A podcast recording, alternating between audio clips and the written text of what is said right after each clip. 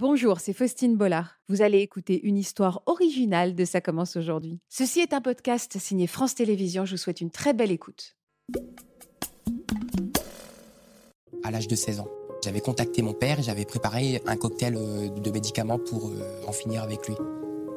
Et au dernier moment, j'ai été, euh, à la conseillère d'orientation et je lui ai tout balancé, quoi. Vous vouliez empoisonner votre père Voilà. Et du coup, ce qui s'est passé, c'est qu'ensuite, j'ai été hospitalisé, j'ai vu la brigade des mineurs, et il y a un médecin qui vient me voir et qui me dit Monsieur, vous savez, il y a des gens qui sont pas malades, mais qui peuvent être de vrais psychopathes. J'étais en colère parce que moi, on me disait Vous n'êtes pas malade, vous êtes juste, vous êtes juste une mauvaise personne. Mon psychiatre, elle m'a dit que vous avez une personnalité antisociale avec euh, un trouble de la personnalité borderline. J'ai pu apprécier ça parce que je souffre en réalité, je souffre. Bonjour, je m'appelle Hugo, j'ai 20 ans et je vis en foyer depuis maintenant 6 mois. En effet, j'ai été diagnostiqué d'un trouble de la personnalité borderline avec de fortes tendances sociopathes. Donc je peux être euh, très manipulateur, très violent psychologiquement, euh, j'ai des comportements illégaux régulièrement, euh, sans remords et sans culpabilité. Bonjour Hugo. Bonjour. Merci pour votre confiance. Votre parole est, est rare, votre parole est importante et vos, ces mots sont très forts. hein. Bah, c'est des mots que j'ai mis longtemps à me dire à moi-même et à, et à dire à voix haute. Mhm. C'est important d'en parler aujourd'hui et de sortir des, des idées reçues qu'on peut avoir autour de ce trouble? Oui, parce que je pense que bah, avant, c'était les médecins qui, utilisaient, qui disaient ces mots sur moi. Et moi, euh, je me voyais un peu. Il y a tout simplement, en fait, je suis une personne, en fait. Je ne suis pas qu'un trouble, en fait. Oui, je comprends. Ça ça vous que- définit pas. Voilà. Euh, moi, il y a beaucoup d'irritabilité. Mhm. Euh, C'est-à-dire que je suis très impatient, je peux m'énerver très vite, je suis très facilement pro- provocable. Mhm. Je je sais pas si c'est français ce que j'ai dit, mais Si, bah, je, on je peut suis vous très irritable. Je D'accord. suis... On peut me provoquer très facilement. Je Vous peux- partez au quart de tour Voilà, quand on vous agresse. hein. Et le, plus, le souvent, ça va être euh, contre les personnes qui sont encadrants, en fait. Mm. Ça va être contre, le- par exemple, les éducateurs, les professeurs, contre les policiers, par exemple, contre les infirmiers en psychiatrie. Euh, toutes les personnes qui m'encadrent, en fait, c'est des personnes euh, auxquelles je ne tolère pas euh, vraiment euh, beaucoup de choses. Et comment vous l'expliquez ça, Hugo? Je sais pas, j'ai toujours eu du mal avec un cadre. Quand j'étais petit, il faut savoir que j'ai subi du harcèlement et les professeurs n'étaient pas là pour me protéger. Au contraire, ils m'enfonçaient beaucoup. Et j'ai toujours eu cette haine envers ce truc du cadre, en fait. C'est de la colère qui vous anime. hein Beaucoup de colère. Oui, c'est ça. Vous consultez depuis combien de temps un psy? À quel moment euh, euh, vos parents, votre famille s'est inquiété de ce comportement Alors, peu- euh, moi, quand j'étais petit, j'étais quelqu'un qui était beaucoup dans ma bulle, dans mon monde. Et je faisais aussi du mal à ma sœur. Ça veut dire quoi, faire du mal à sa sœur? Bah, C'est-à-dire que je lui, bah, je, lui- je- tentais de renverser son trotteur à l'envers, je lui balançais des seaux d'urine. Et mes parents ont commencé à consulter. Quand Vous éprouviez de la jalousie vis-à-vis d'elle? C'était quoi? Alors, je sais pas, je pense que j'ai pas accepté sa présence sur le moment. D'accord. Je n'ai C'était pas une accepté- petite sœur. Voilà. Je n'ai pas accepté sa présence. Donc vos parents vous ont envoyé voir un psy? Oui, euh, donc euh, j'ai été voir euh, des pédopsychiatres, tout ça. J'ai eu un suivi intensif pendant plusieurs années avec des orthophonistes, des, des pédopsychiatres, des psychologues, Et des avez- psychomotriciens. et vous avez arrêté d'agresser votre sœur? Oui, après, ça s'est calmé, mais il y a des moments où j'étais violent un petit peu. Quand il y avait un moment de frustration, je pouvais donner un coup, comme ça. Euh, C'est violent ce que vous nous racontez. Surtout, ouais, c'est vrai. Mhm. Surtout, à- c'était bah, ma première sœur. Mhm. Après, ça s'est calmé avec l'âge. On a réussi à mieux s'entendre. Et puis maintenant, aujourd'hui, euh, je suis en rupture familiale, donc euh, depuis un an. Vous allez me raconter ça, mais euh, vous avez l'impression que ça a fait peur à, à vos parents? On parle beaucoup de peur, on va parler un petit peu de peur, mais Ben, mes parents, en fait, ils sont démunis parce qu'ils ne savent pas exactement ce que j'ai. Ils sont toujours dans le questionnement. Pourquoi il est comme ça Pourquoi il, il est aussi instable Pourquoi il détruit tout sur son passage Pourquoi il, il se fait du mal à lui-même Pourquoi il... vous vous faites du mal à vous-même aussi? Oui, euh, je, je- je peux avoir recours à la scarification. euh, je, je ressens, je souffre beaucoup. J'ai un ennui infini. Un ennui? Oui, je m'ennuie, mais un, un ennui de la vie infini. Comme si j'avais toujours besoin un petit peu d'être, euh, d'avoir des sensations fortes, d'être stimulé un petit peu. Et je m'ennuie beaucoup. J'ai beaucoup d'ennuis. y compris des stimulations euh, physiques finalement. Quand vous vous faites du mal, ce sont des émotions fortes. Oui, c'est ça, voilà. Euh, Quand vous avez été, euh, quand vous avez consulté, quand vous étiez petit, euh, vous avez d'abord donc en effet beaucoup agressé votre sœur. Ça a été quoi la suite? Vous êtes rentré à l'école et à l'école, ça a été le harcèlement, c'est ça? En primaire, ouais, il y a eu du harcèlement, c'est-à-dire qu'on s'acharnait sur moi, mais vraiment, parce que j'étais différent. J'étais quelqu'un qui était plutôt introverti à l'époque. Il me faisait beaucoup de mal, beaucoup, beaucoup. Euh, il me frappe en groupe. Et moi, quand je me défendais, c'est les professeurs qui me disputaient. En primaire? Oui. C'est fou une telle violence en primaire. Ma mère, elle, prenait, elle a pris des photos. À un moment donné, c'était en CM2. Mon cou était totalement tailladé. Et personne n'a réagi? Vous n'avez pas été protégé? Bah, le directeur n'a pas fait euh, le nécessaire, euh, puisque bah, à chaque fois que je me défendais, c'est les, pro- c'est les professeurs qui me voyaient quand je me défendais, mais ils ne voyaient pas quand ils m'agressaient. Donc euh, c'est moi qui prenais, et c'est à partir de ce moment-là que j'ai commencé à développer une haine envers euh, le cadre, en fait. et vos, et vos parents, ils vous ont pas soutenu à ce moment-là? Parce qu'ils voyaient bien que vous étiez blessé? Si, ma mère, elle, faisait le mieux, du- le mieux qu'elle pouvait, mais elle était démunie, ma mère. Je reconnais aujourd'hui, j'ai fait beaucoup de mal à ma mère. Ma mère, elle, a- elle a toujours fait tout ce qu'elle a pu pour moi.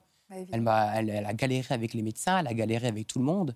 Elle a toujours fait tout le nécessaire. Comment ça s'est passé par la suite au collège, au lycée? Alors, euh, en termes de résultats scolaires, c'était bien. Oui. Et c'est à partir de- du lycée que ça a commencé à dégringoler, que j'ai commencé à avoir des, des problèmes de comportement, des troubles du comportement.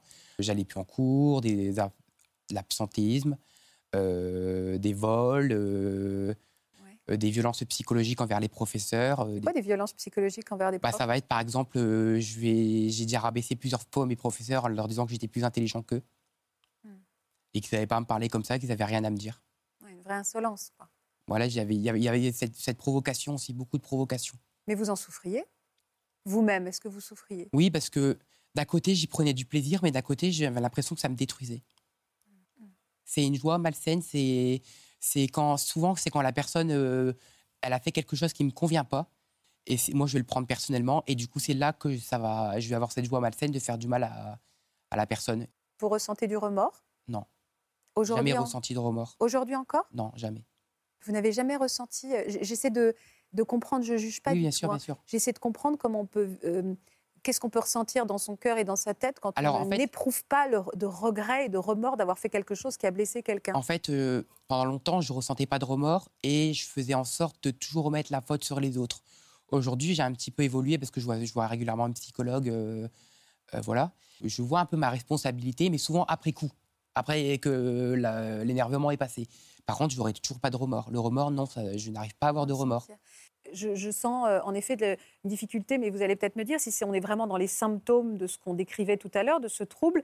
J'ai l'impression que je- on est face à un jeune homme qui n'arrive pas à gérer la colère, les frustrations, l'émotion. C'est là le point de départ, mais je peux me tromper. Je, je- En fait, il y a un vide émotionnel qui est tel qu'il faut euh, euh, de la stimulation agressive, il faut, de la sti- il faut booster euh, quelque chose qui va le désennuyer, en fait. Et ce qui va le désennuyer, ben, ça va être... euh, Et voilà, parfois, ouais, je vais, excusez-moi, je provoque des conflits. Pour, par, euh, Par je exemple. je vais provoquer des conflits. Euh, c'est toujours, et c'est toujours envers les encadrants.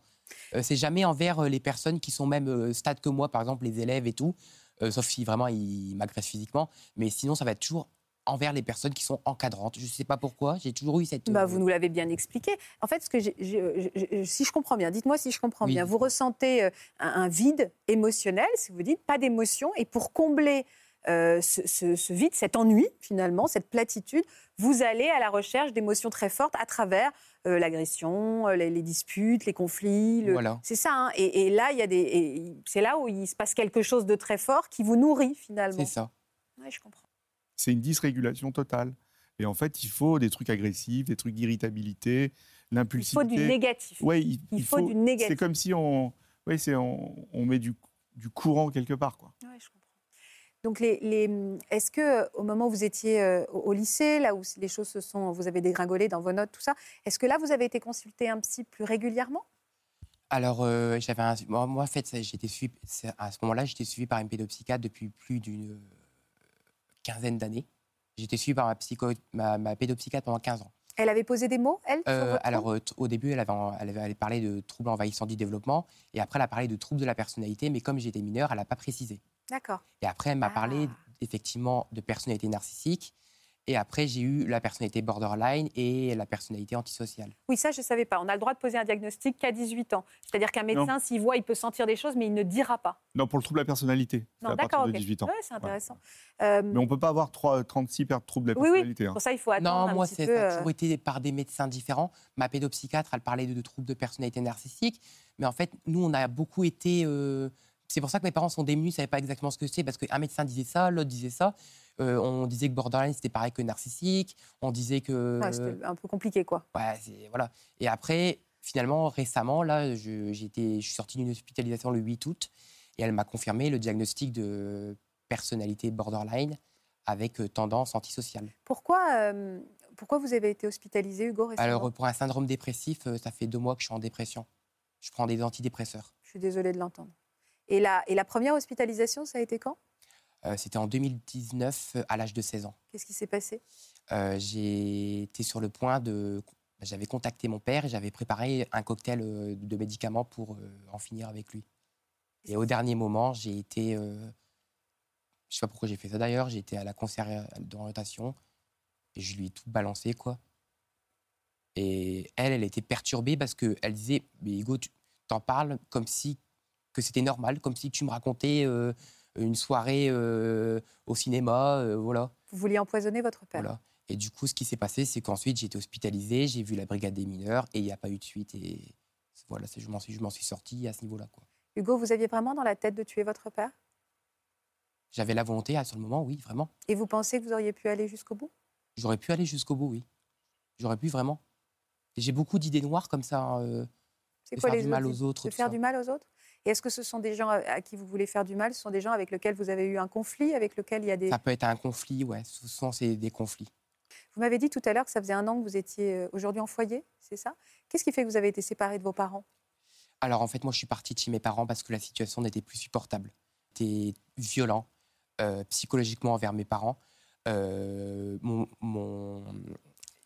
J'ai jamais vraiment apprécié euh, mon beau-père. On a parce que, en fait, celui pardon, euh, dont vous m'avez parlé tout à l'heure, c'est votre père biologique, oui. c'est ça Qui était un homme malade? Oui, c'était un homme qui était euh, violent, instable psychologiquement. Il a été violent avec vous? Manipulateur, oui. Manipulateur. Et, d'où le fait que vous ayez euh, peut-être aussi, enfin certainement aussi voulu lui faire du mal. Et après la séparation de vos parents, votre mère a donc rencontré quelqu'un qui est devenu votre beau-père et vous n'aviez pas de bonne relation avec lui non, non plus? Il n'était pas, il était pas stable aussi. C'est-à-dire que un coup, il nous disait des choses bien, puis un coup, il s'énervait, puis un coup, il, redevenait gentil. On ne savait pas où aller avec lui, en fait. Et moi, j'étais toujours perdu. Je ne savais pas où aller. Soit il était gentil, soit il était méchant. Il n'y avait pas de. et ça pouvait être en quelques secondes, en quelques minutes. Euh, il pouvait perdre patience et dire taisez-vous, d'un coup comme ça. Alors que deux minutes avant, on rigolait. Et moi, ça me perturbait beaucoup. Bien sûr. Vous avez vécu des choses très difficiles, Hugo. Très, très difficiles. Donc, vous, trouvez que vous avez trouvé à l'époque que la situation devenait trop instable et c'est pour ça que vous êtes parti de vous-même Vous êtes allé où? Je suis parti de moi-même, oui. Euh, je suis, j'ai dormi à la rue pendant trois jours. Ensuite, j'ai été hébergé par le 115, donc euh, le, SAMU social, tout simplement, euh, à l'hôtel pendant un mois. Et ensuite, ils ont vu que mon état se détériorait en vue de l'état de ma chambre et en vue de mon état physique. C'était un, épisode dépressif. Hein. Donc, j'ai été hospitalisé pendant six mois. entre deux, j'ai été viré de l'hôpital. Puis j'ai été repris sous contrainte et mis en isolement pendant dix jours. Et c'est à ce moment-là que j'ai entendu pour la première fois le terme psychopathe. Il y a un médecin qui vient me voir et qui me dit Monsieur, vous savez, il y a des gens qui sont pas malades, mais qui peuvent être de vrais psychopathes. Et moi, sur le moment, j'avais ressenti beaucoup de colère. Vous saviez ce que, ça voulait dire? Oui, je savais ce que ça voulait dire. Mais j'étais en colère parce que moi, on me disait Vous n'êtes pas malade, vous êtes juste un psychopathe. En gros, c'est comme si vous êtes juste, vous êtes juste une mauvaise personne. Oui, c'est fini, au revoir. Et quand le. C'est pour ça que je préfère le terme personnalité antisociale. Et quand mon psychiatre m'a dit que vous avez une personnalité antisociale avec euh, un trouble de la personnalité borderline, j'ai pu apprécier ça parce que je souffre en réalité, je souffre. Ben oui, ça se voit, je le comprends, je comprends ce que vous nous dites. Et comment vous vous sentez dans ce foyer aujourd'hui? Est-ce que vous avez trouvé un équilibre? C'est compliqué parce que je fais tout pour partir le plus vite possible. J'aimerais trouver un appartement et voilà. En fait, moi, je vais. J'ai mon dossier MDPH qui a été accepté. ils ont, ils ont, ils m'ont reconnu une durée, une durée longue sans travail. C'est quoi le dossier le... C'est la reconnaissance euh, des adultes handicapés et tous les D'accord. aménagements, MDPH. D'accord, ok, merci Laurent. Donc là, je vais toucher à taux plein pendant trois ans et je vais avoir un suivi avec le SAMSA. Donc c'est un service de médico-sociaux, je crois, Ouais, si je dis pas de bêtises. ouais, c'est ça. De quelle manière vous envisagez l'avenir, Hugo? Vous n'avez plus de contact avec vos parents? Non, Ils vous manquent beaucoup. Votre mère? Mais surtout ma mère. Ma mère, c'est j'ai toujours euh, en fait j'ai j'ai pas j'ai pas le c'est ça le problème, c'est que je, je n'arrive pas à ressentir des remords et je suis triste de pas pouvoir le faire, de pas pouvoir en ressentir. Mais vous ressentez de l'amour? Pour ma mère, oui. Pour ma mère, oui. Mais c'est la seule personne pour qui je ressens réellement quelque bah, pour que je quand je pense à, à ma mère, je sens quelque chose. Quand je pense à d'autres personnes, à des amis que j'ai eus et tout ça, bah, je remarque que c'était juste des relations superficielles, utilitaires. Mais ma mère, je ressens quelque chose. Parce que c'est c'est l'exception, ma mère, en fait. C'est la seule personne pour, vous laquelle vous ressentez quelque chose Oui. Et votre père, non? Mon père, j'ai jamais rien ressenti pour lui. il, il, il, euh, il, euh, il est où aujourd'hui? Il Enfin, est décédé il est décédé? L'année dernière. Comment vous avez réagi à sa mort? J'ai pas eu de réaction particulière, j'ai ressenti aucune tristesse, aucune émotion. Vous étiez à son enterrement? Non. Vous n'en avez pas éprouvé le besoin? Non. Et vous n'avez eu aucune, euh, aucun chagrin? Non. C'est pas une critique, c'est juste une Non, bien question. sûr, hein, il y a pas de vraiment, hein. n'y a aucun jugement derrière ça. Et votre mère, elle sait euh, que vous ressentez ce, ce manque et cet amour pour elle? Je pense que oui, elle sait que je l'aime, mais elle souffre beaucoup. Je l'ai beaucoup fait souffrir. Je l'ai beaucoup fait souffrir. Est-ce que vous pensez que vous avez pu lui faire peur? Je pense oui. Elle avait peur pour moi. Dans les situations que je me mettais, des fois je fuguais la nuit, 3 heures du matin, je fuguais pour aller euh, faire des conneries, boire, fumer, des trucs comme ça. C'est très courageux de venir parler là, Hugo. J'avais besoin parce que moi, m'a- les médecins m'ont beaucoup reproché mon manque d'authen- d'authenticité. C'est-à-dire, dans mes rapports, c'est écrit comportement manipulateur, positionnement mégalomaniaque, bah, inauthenticité, parce que je raconte euh, tout et n'importe quoi pour manipuler, que j'étais manipulateur et tout. Vous m'avez manipulé depuis tout à l'heure? De quoi? Vous m'avez manipulé depuis tout à Non, l'heure? là, j'essaye d'être le plus honnête possible, justement. Parce que je- il faut que je le fasse. Il faut pourquoi? Bah, parce que pour euh, me réidentifier à moi-même, quoi.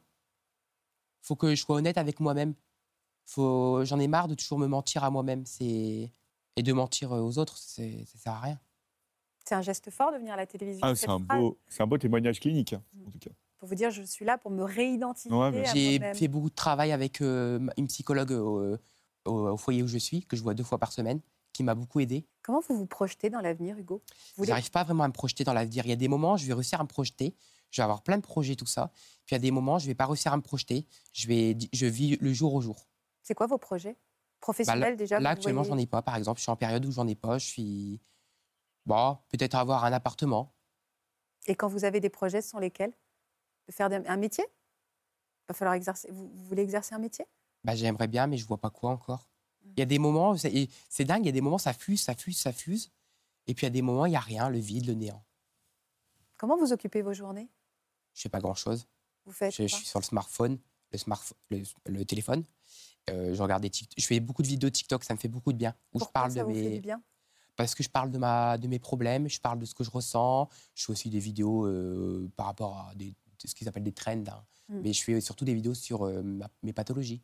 Et retrouver votre mère, ça pourrait être un but? Un projet? Oui, Vous espérez qu'elle voit l'émission? Oui, j'espère qu'elle la verra. Et vous auriez envie de lui dire quoi, votre mère, Hugo? Bah, que je l'aime et que même si malg- malgré tout, j'arrive pas à avoir des remords pour ce que j'ai fait, eh bien, j'aimerais qu'on se réconcilie, et qu'on réussisse à avoir une relation plus saine. Voilà, tout simplement. Vous pleurez parfois, Hugo? Ça m'arrive de pleurer. Euh, c'est très rare. Je pleure très rarement. Mais une fois, je me suis effondré et je me suis dit, euh, c'était euh, quand j'étais au foyer. Euh, c'est là qu'ils m'ont ils m'ont envoyé à l'hôpital d'ailleurs. Bon, j'ai pas été hospitalisé ce jour-là, mais parce que j'ai j'ai fait beaucoup de séjours en évaluation psy à l'hôpital. Et je me suis effondré, je me suis dit, punaise, qu'est-ce que j'ai fait de ma vie nanana. J'ai- j'ai dit, je suis un manipulateur, je suis un menteur, je suis- j'ai tout balancé comme ça. Mm. Mais ça m'est arrivé qu'une seule fois. Sinon, je, Mm, c'est mes émotions comme ça, elles sont beaucoup anesthésiées. Moi, j'ai beaucoup. En fait, j'ai. Mon, ma, ma psychiatre, quand j'étais hospitalisée, elle me disait que mes émotions positives étaient anesthésiées et que j'avais beaucoup plus d'émotions néga- négatives. La colère, l'irritabilité, l'angoisse, le vide, C'est dur, hein l'ennui. Ah, l'ennui, l'ennui terrible. Toujours s'ennuyer. Est-ce qu'avec nous, aujourd'hui, parfois, vous ressentez quelques, quelques émotions positives, ne serait-ce que de parler quoi? Ça me fait du bien de parler et d'être honnête. Ça me fait du bien, ouais. Merci de pouvoir être honnête. Euh, en plus, c'est une émission que j'apprécie, donc je suis content d'être là. Donc, euh, et dans ce contexte-là, je, je, suis bien, oui. De pouvoir partager mon expérience et d'être honnête. Et je vous en remercie. Euh, c'est vrai que cette lucidité, c'est très étonnant. Je ne l'ai pas toujours eu, cette lucidité. Ouais. C'est le travail que vous avez fait. Je ne l'ai pas toujours eu. Hmm. Quand, par rapport à avant, avant c'était la faute des autres. Est-ce que l'environnement dans lequel Hugo a grandi et les traumatismes dont il nous a parlé a joué un rôle dans le développement ou est-ce qu'on est est-ce qu'on est, qu'on est NAIT, EST aussi Non, non. Euh, à, borderline à tendance sociopathe? Ou est-ce que c'est les traumatismes qui nous font le Ouais, c'est polytraumatique et euh, c'est l'environnement. Euh, l'environnement. Il y a un tout petit peu de gènes qui jouent, mais la génétique n'explique pas absolument pas tout du, tout. Donc c'est vraiment l'environnement. Est-ce qu'on vit ben, pendant pas, la grossesse, la naissance, euh, l'enfance, l'adolescence, avec euh, des événements de vie euh, qui peuvent être dramatiques. Et puis, par exemple, le harcèlement à l'école, par exemple, la violence, tous ces éléments-là, ça joue. Et on a une fragilité qui fait qu'on va développer le trouble après. Et est-ce qu'à un moment, on ne se met pas en il n'y a pas quelque chose de l'ordre de on se protège de toutes ces émotions et donc on les met tellement à distance qu'on finit par plus ressentir. Non, parce que caricature. Hein. non, parce que là c'est une dysrégulation totale des émotions. Rien n'est régulé en fait. C'est-à-dire que euh, Hugo ou ceux qui sont atteints de, de, même type de troubles, vont essayer justement de se comporter comme euh, des personnes euh, qui, ressentent les choses. Mais et, ils n'arrivent pas parce que c'est dérégulé. Vous avez quelqu'un dans votre vie, Hugo? Dans votre quoi? Dans votre vie Vous avez un, quelqu'un? Non. Vous avez envie? Honnêtement, euh, pour l'instant, non. Non. Parce que je, je n'arrive pas à ressentir de l'amour pour une personne. Hmm. C'est-à-dire que j'ai, quand j'étais petit, je me souviens, euh, quand j'avais 4-5 ans, euh, j'ai déjà ressenti, je me souviens des papillons dans le ventre, tout ça. Hmm. Ça, c'est des choses que je ressens plus. Les papillons dans le ventre, être. Je peux trouver quelqu'un attirant, par exemple, chez une femme, ça va être plutôt. Comment on appelle ça? On dit ça? Une attirance euh, physique? Platonique. Platonique. Mais sans amour. Ça ah va juste être. Euh, Esthétiquement, vous la trouvez jolie. Voilà, c'est tout. Voilà, sans plus. Mais il n'y a rien qui pas, est engageant. J'ai pas de libido aussi. Pas du tout. Non, j'ai pas de libido. Vous aucun désir Non. Tout, c'est anesthésié, j'ai pas de désir. Il y a, alors, je ne rebondis pas forcément sur ce manque de désir, mais il y a quelque chose en effet d'une profonde tristesse, finalement, de ne pas ressentir ses émotions et d'être envahi que par le négatif. Mais en plus, des troubles, en plus des troubles de personnalité, il y, a, il y a, comme ce que Hugo décrit, il y, a des, il y a des maladies. Donc il y a de la dépression qui peut apparaître. Oui, parce que vous, vous êtes Il y a des troubles anxieux, oui, il y a tous ces éléments-là. Et le manque de libido, il n'est pas forcément que lié au, à la personnalité. Il peut être lié à la, maladie dépressive. Il peut être lié aussi au traitement médicamenteux. Alors justement, est-ce qu'il y a un traitement pour cette, ce trouble-là? Non, il n'y a pas de traitement médicamenteux des troubles de la personnalité. C'est des traitements uniquement non médicamenteux et c'est plutôt des psychothérapies, plutôt d'allure cognitive et comportementale, qui fonctionnent dans un premier, plan, dans un premier temps. Et après, il y a d'autres formes de psychothérapie qui peuvent aider. Comme lesquelles? Bah, il y a l'exploration analytique des choses, c'est-à-dire euh, aller au-delà des symptômes de la maladie. Et il y a aussi euh, d'autres techniques qui peuvent aider au niveau de re-réguler ses émotions. Euh, en faisant de la méditation, par exemple. Elles peuvent revenir, ces émotions? Il y a un espoir de, se laisser euh, réhabiter par des émotions positives? Oui, on peut, oui, on peut se faire, avec ces, types d'exercices euh, psychothérapeutiques, on peut, on peut retrouver des éléments émotionnels qui peuvent être agréables. Je vous le souhaite. Ouais. Euh, en fait, il a, le, le, médecin il a raison.